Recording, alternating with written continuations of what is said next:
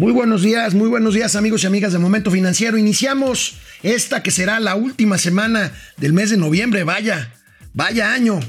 Ya va a terminar.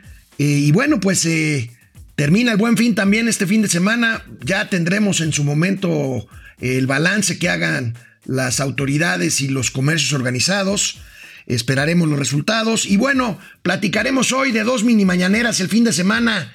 Tuvieron lugar en forma remota por lo menos por cinco minutos cada una. El presidente de la República participó en la reunión del G20 que pues tuvo lugar de forma remota, pero bajo la presidencia de Arabia Saudita, eh, eh, esta reunión del grupo de los 20 países más industrializados del mundo. Y una última, una noticia de última hora, una buena noticia, una sensata noticia.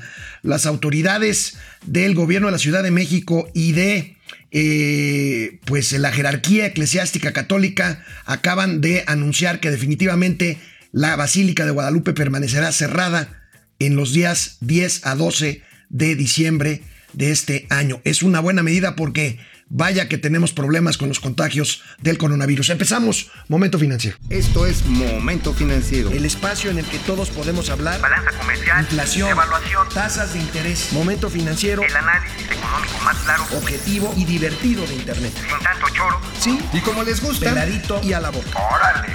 Vamos, réjete bien. Momento Financiero.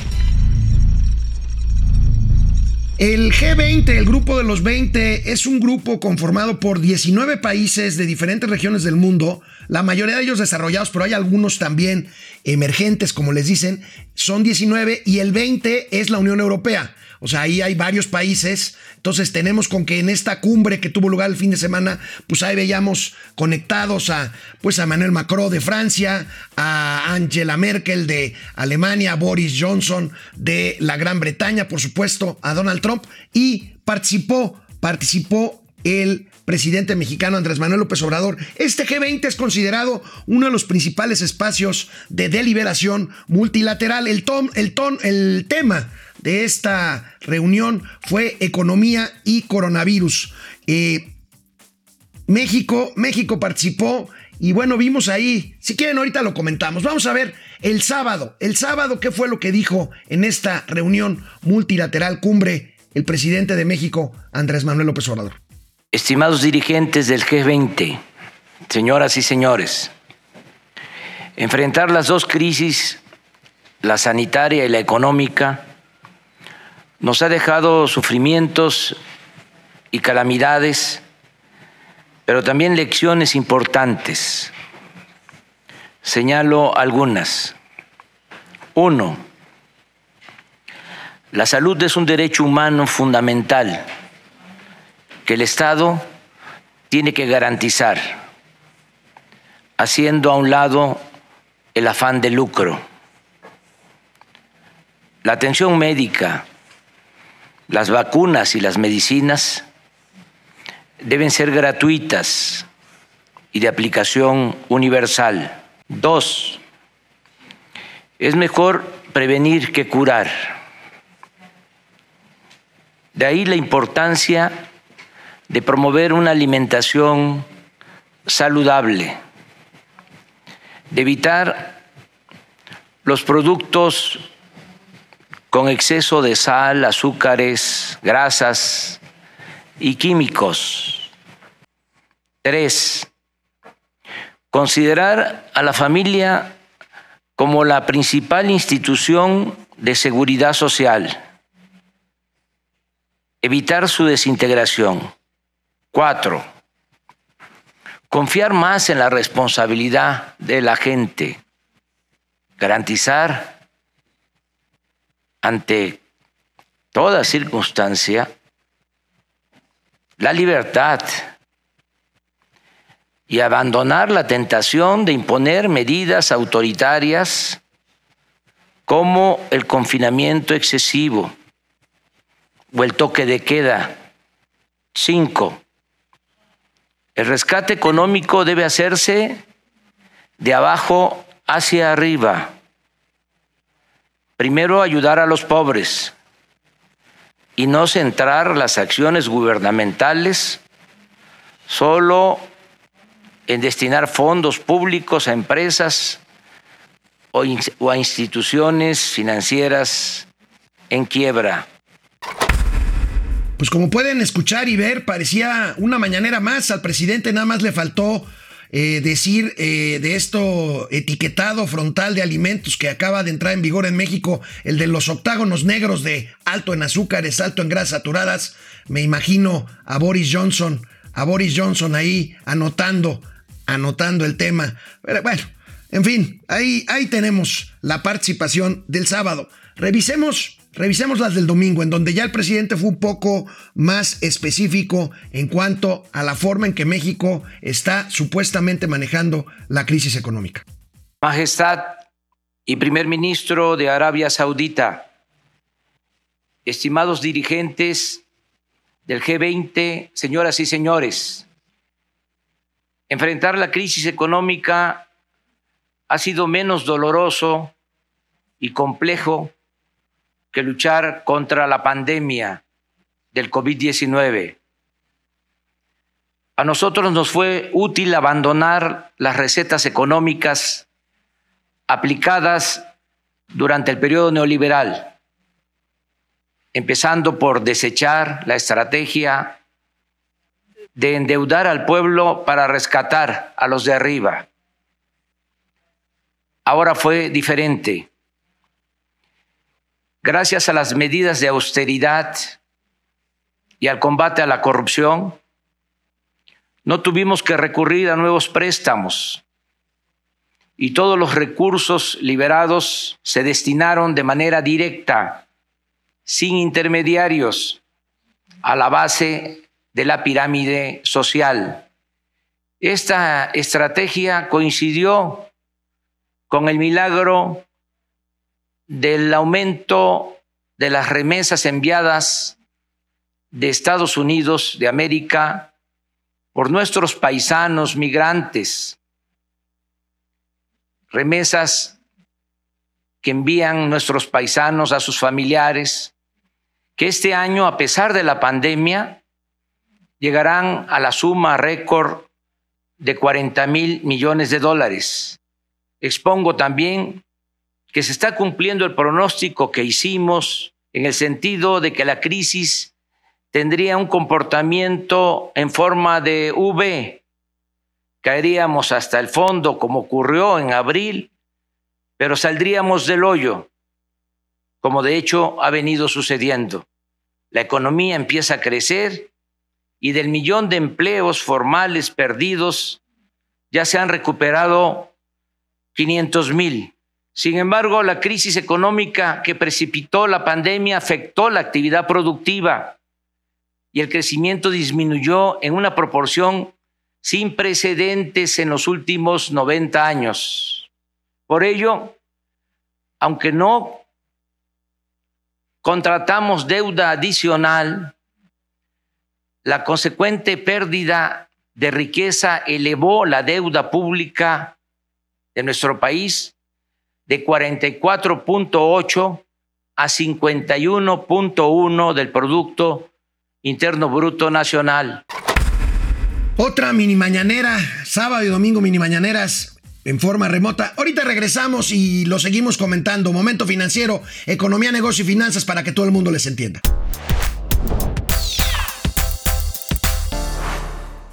Bueno, pues este, ahí tenemos, ahí tenemos las exposiciones que hizo sábado y domingo frente a los 20 principales más, porque pues la Unión Europea contó como un participante, pero pues insisto, ahí estaba, ahí estaba Francia, Alemania, eh, Gran Bretaña, España, en fin.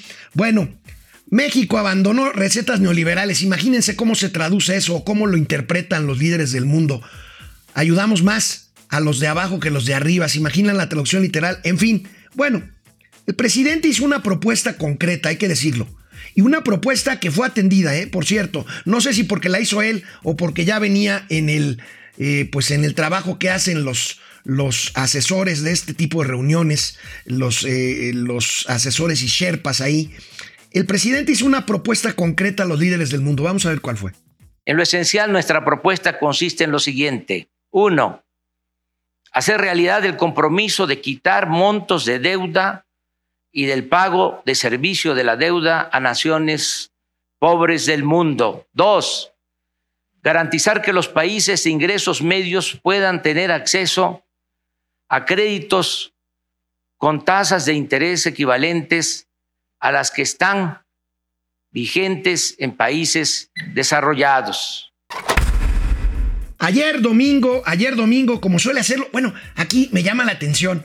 ¿Se acuerdan cuando el coordinador de los eh, diputados y los senadores era Manlio Fabio Beltrones, el priista? Siempre mandaba mensajes los domingos. Los domingos es un buen, es un buen día. ¿Por qué? Porque hay poca información y entonces los medios de lunes lo retomamos, lo retomamos este, con mayor fuerza que si fuera otro día. Esa es una estrategia ahí que ahí se las dejo al costo. Bueno, ayer domingo el presidente de la Junta de Coordinación Política del Senado de la República, el senador Ricardo Monreal, habló fíjense, de los servicios ofrecidos por los bancos en cajeros automáticos y presentó una iniciativa al respecto. A ver, seguramente ustedes se han dado cuenta cuando van a sacar dinero al cajero automático que por ahí sale un mensaje, oigan, eh, ¿quieren un seguro eh, para tal cosa? Eh, o, oigan, ¿quiere asegurar su auto?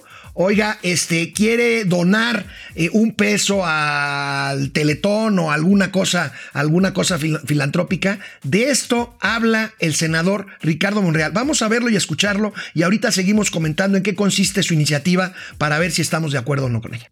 La utilización de cajeros ha representado un problema al recibir ciertas ofertas de servicios financieros como líneas de crédito, ampliación de plazos, seguros, solicitud de donaciones sin autorización expresa del usuario. No obstante, en México no existe una disposición específica que pueda evitar estas acciones vulnerando los derechos de los usuarios de cajeros automáticos al no contar con información precisa de calidad y suficiencia sobre el uso de sus recursos.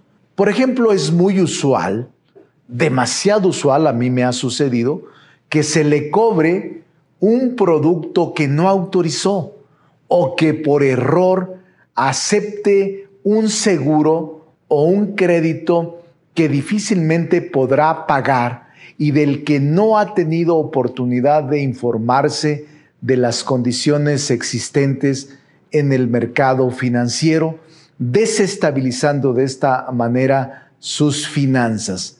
Por eso, con el fin de proteger a las personas usuarias de cajeros automáticos, he propuesto una modificación a dos disposiciones, a la ley para la transparencia y ordenamiento de los servicios financieros y a la ley de instituciones de crédito. Aquí, aquí se puede poner bien el, bueno el debate. ¿Ustedes qué opinan? Bueno, a nadie nos gusta que nos estén vendiendo a fuerzas. Bueno, no a todos. Hay compradores compulsivos que compran, pero hasta el saludo que les, que les vendan. Este, aquí miren, ¿qué opinan ustedes? ¿Se trata de prohibir que en los cajeros se ofrezcan otros servicios sin la autorización del cuentaviente? Pero ¿para qué quieren la autorización si finalmente no los están obligando a comprar esos servicios? O sea, nadie te obliga a ponerle sí para que contrates ahí mismo un seguro. O nadie te obliga a ponerle sí para que dones. De hecho, yo la mayor parte de las veces le pongo que no. Pero bueno, lo que trata el Senado Monreal con esta iniciativa es que se prohíba que se ofrezcan estos servicios sin el consentimiento de los usuarios. Insisto, si no los están obligando, ahora, suponiendo que sí haya el consentimiento, pues ¿cómo va a ser?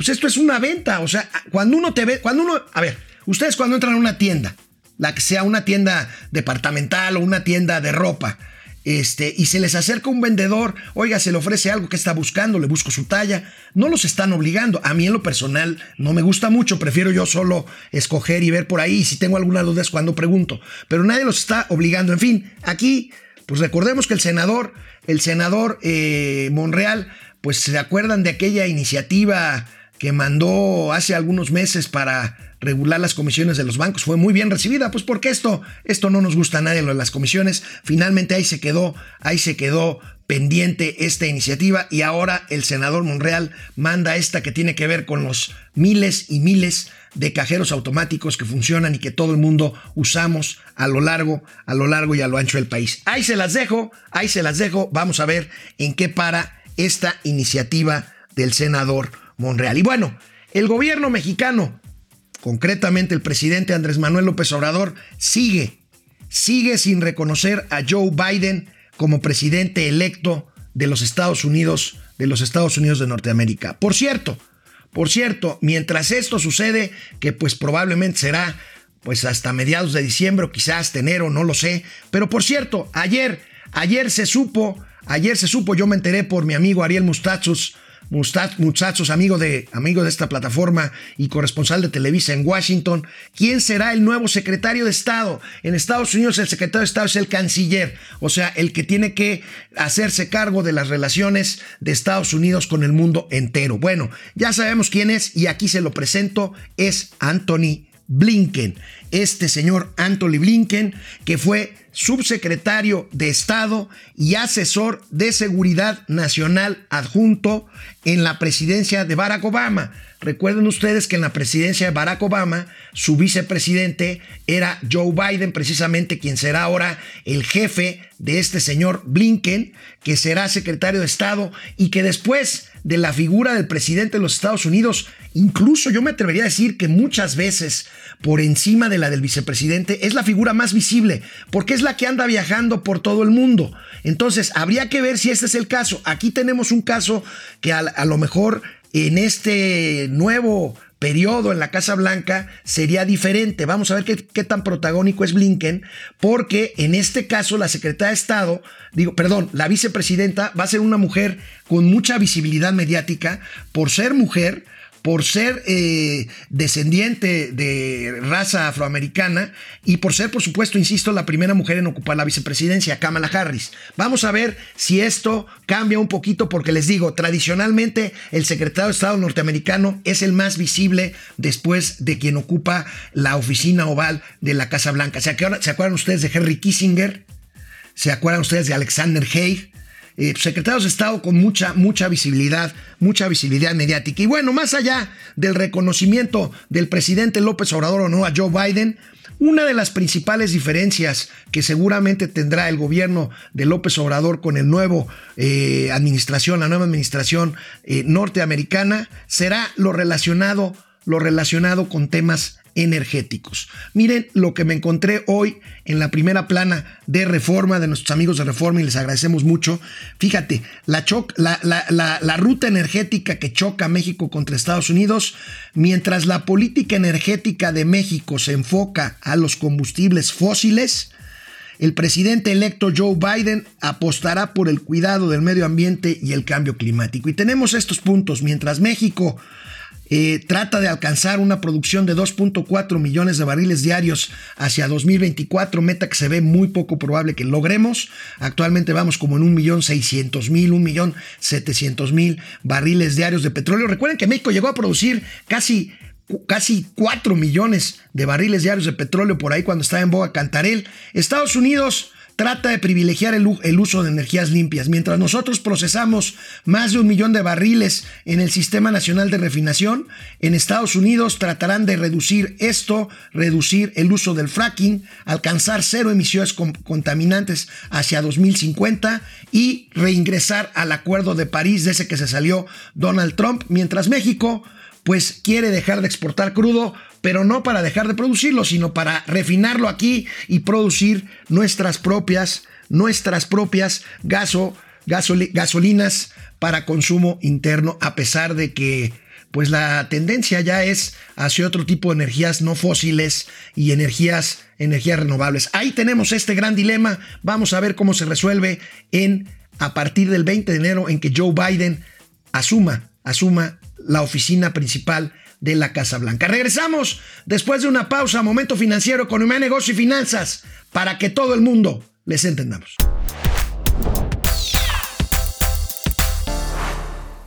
Un asunto más del que hablábamos de la política energética de México versus Estados Unidos. Pues México, mientras, mientras le sigue apostando a la refinación esta que les decía para producir nuestras propias gasolinas, seguimos perdiendo cientos de miles de pesos. Veamos este, este cuadro, esta gráfica también de nuestros amigos de Reforma. Fíjense nada más, 121 mil 213 millones de pesos perdidos por el Sistema Nacional de Refinación en 2020. Fíjense, ya veníamos perdiendo de por sí 80, 56 mil millones el año pasado, 9 mil millones hace dos años, ahorita 121 mil y seguimos apostando a eso. Ahorita, que ahorita en el corte eh, estaba yo pues platicando aquí, como lo hago con mucho gusto, con quienes están vía, vía internet, y me decían que si era digno de presumirse el tema de la revaluación del peso mexicano frente al dólar en el G20. El presidente pues lo presume muy orondo de que no se ha devaluado la moneda mexicana, pero bueno, yo nada más les tengo la mala noticia. Los remanentes estos que hemos dicho, de los cuales dispondrá en abril el presidente de la República y el gobierno mexicano, es los remanentes relacionados precisamente con la cobertura cambiaria que hace en las operaciones el Banco de México. Si el peso se revalúa como está pareciendo que está sucediendo por otros factores, entre otros el debilitamiento del dólar, pues entonces estos remanentes serán menores. O sea, son cosas diferentes. No puedes presumir tú un tema de paridad cambiaria como resultado necesariamente de políticas públicas económicas que estés, que estés aplicando. Y bueno, pues el presidente, el presidente se ha dedicado, se ha dedicado una y otra vez a desacreditar a los medios que lo critican. Hemos visto y lo hemos comentado aquí que ha llamado Pasquín Inmundo precisamente al Reforma, que ha llamado Pasquín Inmundo a El Universal. El viernes pasado le tocó al periódico El País, que publicó un durísimo, un durísimo artículo sobre eh, México roto por el tema de la pandemia y de la crisis económica. A esto lo que se le ocurrió al presidente fue poner a su vocero a leer una respuesta que apareció en Facebook con palabras altisonantes en donde pues se les decía a los españoles, pues si los mensos son ustedes, híjole. Bueno, hoy en la mañana, otra vez, ahora le tocó a la agencia Reuters. A la agencia Reuters, esta agencia de noticias especializada en eh, economía, economía y finanzas, por una nota que tampoco le gustó al presidente de la República. Y esta mañana, vean lo que dijo también sobre los medios y sobre lo que él dice, ¿por qué está resistiendo su gobierno tanta crítica? A ver. Imagínense el orgullo que me dio decir que en dos años no se ha devaluado, no se ha depreciado nuestra moneda, decirlo eh, enfrente de jefes de Estado. Y más orgullo me da poder decir que el precio de la gasolina hoy es más bajo que hace dos años cuando llegamos al gobierno. Entonces, para los que andan este, buscando, explorando el por qué es que la gente nos mantiene su apoyo, su confianza, pues esas son las razones. Por eso también resistimos todos los embates de los medios, de la prensa conservadora y de grupos que estaban acostumbrados a robar y de los que no nos quieren. Pues no es que no lo queramos, presidente. Lo que pasa es que la prensa está para señalar lo que se considera que está mal y si hay información que pueda desmentir esto que publicamos o que publican los medios, pues entonces para eso están las oficinas de comunicación, para eso están las vocerías y para eso están los datos. No hay mala fe, no hay intención de desacreditar, no hay intención de volver al pasado, como señala usted. No es que seamos nosotros conservadores. Por eso, y en bueno, en la sección, en esta ocasión está Mauricio y él publicó su columna hoy, pero no está y se amuela. En esta ocasión, este lunes, lo que escribí yo, escribí yo algo supuesto. En vista de los reclamos que un día sí y otro también el presidente nos hace a los medios de comunicación, pues ensayé, ensayé un artículo que supongo que le gustaría o le gustará al presidente López Obrador. Y se los leo rápidamente, más o menos así. En solo dos años, López Obrador hace historia.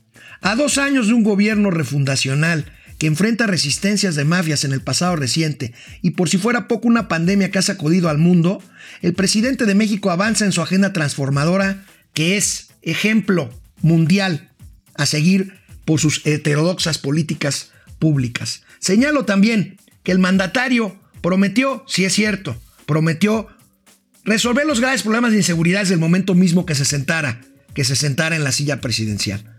Pero AMLO, el presidente de la República, reconoce en un asombroso e inédito ejercicio de autocrítica en gobernante alguno jamás visto, que esta tarea le ha llevado más tiempo. Le ha llevado más tiempo porque la, podredumbre estaba tan enraizada que superó cualquier diagnóstico posible. También pongo en este artículo, en este artículo que ojalá y que seguramente le podrá gustar al presidente en eh, López Obrador, la estrategia comienza a rendir frutos. Los abrazos en vez de balazos, la repartición de dinero en lugar del engorroso proceso de generación de riqueza basada en la productividad, el cambio radical de paradigma de un ejército represor a otro que se dedica a todo, infraestructura, administrar recursos, distribuir medicamento, todo ello comienza a configurar un país feliz, feliz, feliz. Vamos avanzando, dice el presidente, seguro de sí mismo y de que las balaceras, los secuestros, las ejecuciones y los ajustes de cuentas son cada vez menos, aunque sus enemigos señalemos lo contrario. En materia económica, en materia económica el, el gobierno mexicano puede presumir logros incluso antes, antes de tomar posesión. La sobrevaluada vía aérea quedará resuelta en breve con un sistema aeroportuario mucho más barato y se dará paso a las vías férreas de clase mundial, sobre todo en el sureste. El crecimiento económico cero del primer año se explica por la reconversión energética hacia las energías fósiles, olvidadas por años de, espejismos importados del extranjero. Justo cuando los resultados comenzaban a darse, llegó 2000, que sería el año 2020, que sería el año del despegue definitivo.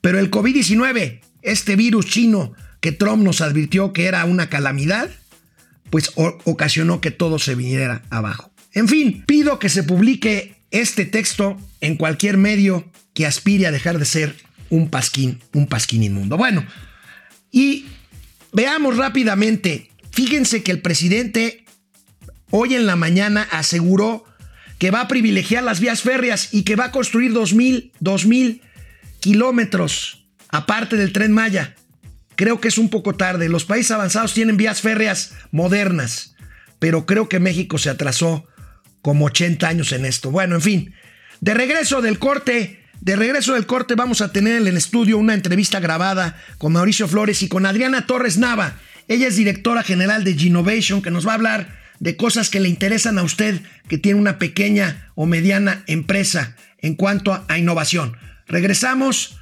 después de una pausa Momento financiero, economía, negocios y finanzas, para que todo el mundo les entendamos.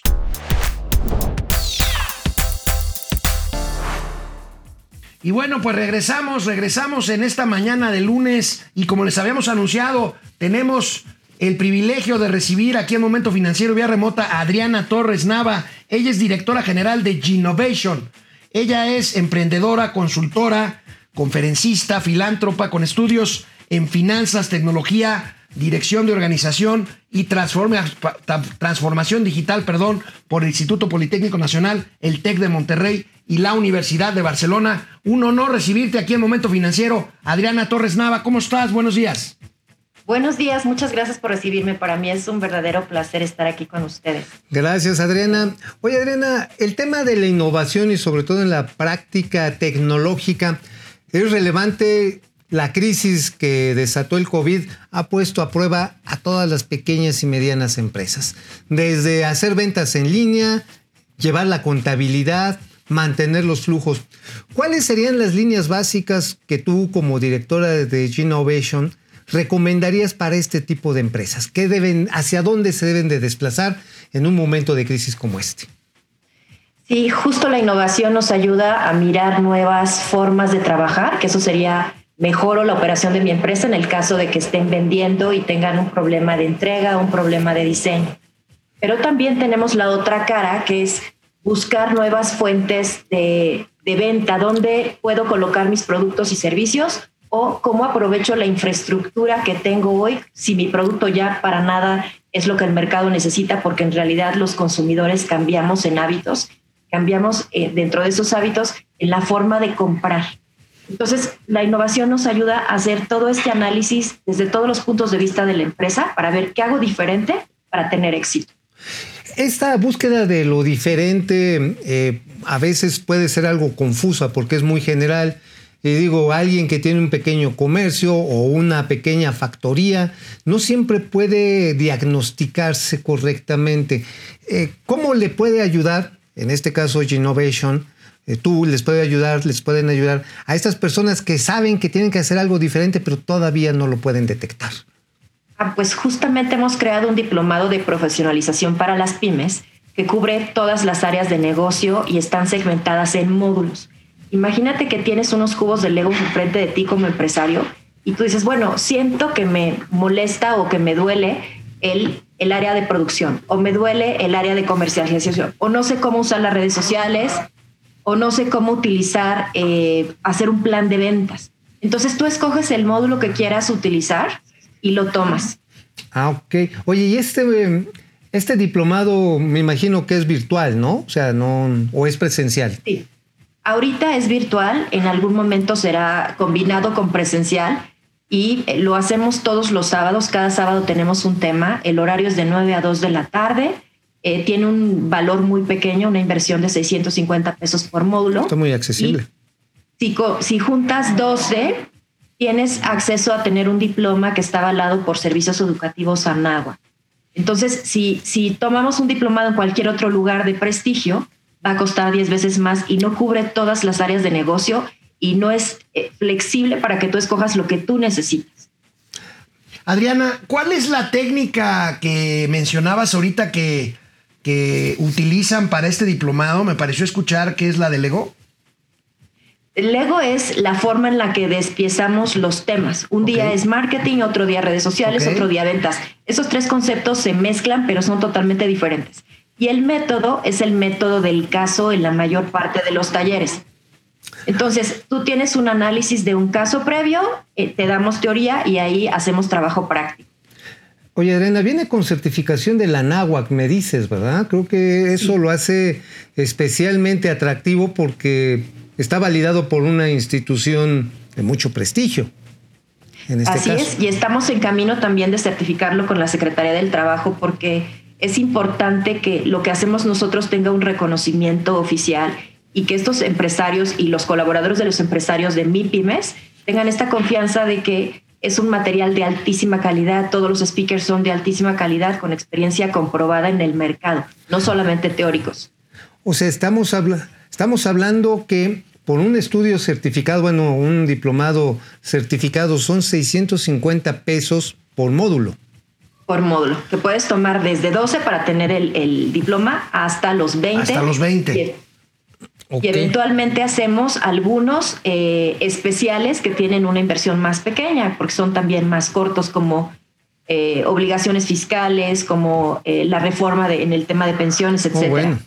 Oye, este sí, hablando de tema de pensiones, justamente es un tema muy recurrente aquí en nuestro programa. Veo aquí que los temas incluyen aspectos contables, fiscales, laborales, administrativos, ventas, mercadeo, productividad, automatización. Vaya que es importante, qué buena iniciativa, Adriana, porque pues eh, las MIPIMES en un país como México representan, y la gente a lo mejor no lo sabe necesariamente, representan más del 80% del empleo y del Producto Interno Bruto eh, de es. nuestro país. De hecho, más del 95, Sí. según los estudios del INEGI del 2019. Y gran parte de esta pirámide se concentra en las micro. Mira, que es interesante que se voltea a ver a la pequeña y mediana empresa como una fuente para la innovación. Usualmente estamos pensando que las grandes innovaciones salen de los grandes corporativos. Pero ¿qué flexibilidad le puede conferir a estos módulos a un pequeño negocio pues para que se ponga el tú por tú? Digo, estoy pensando, por ejemplo, en una tienda de ropa, este, una pequeña boutique frente a las grandes cadenas. ¿Qué tipo de valores les puede agregar, por ejemplo? Eh, por ejemplo, el, gracias al e-commerce y a las redes sociales, tienen la posibilidad de llegar a cualquier parte del mundo. Ni siquiera necesitan hablar otro idioma porque todo es digital.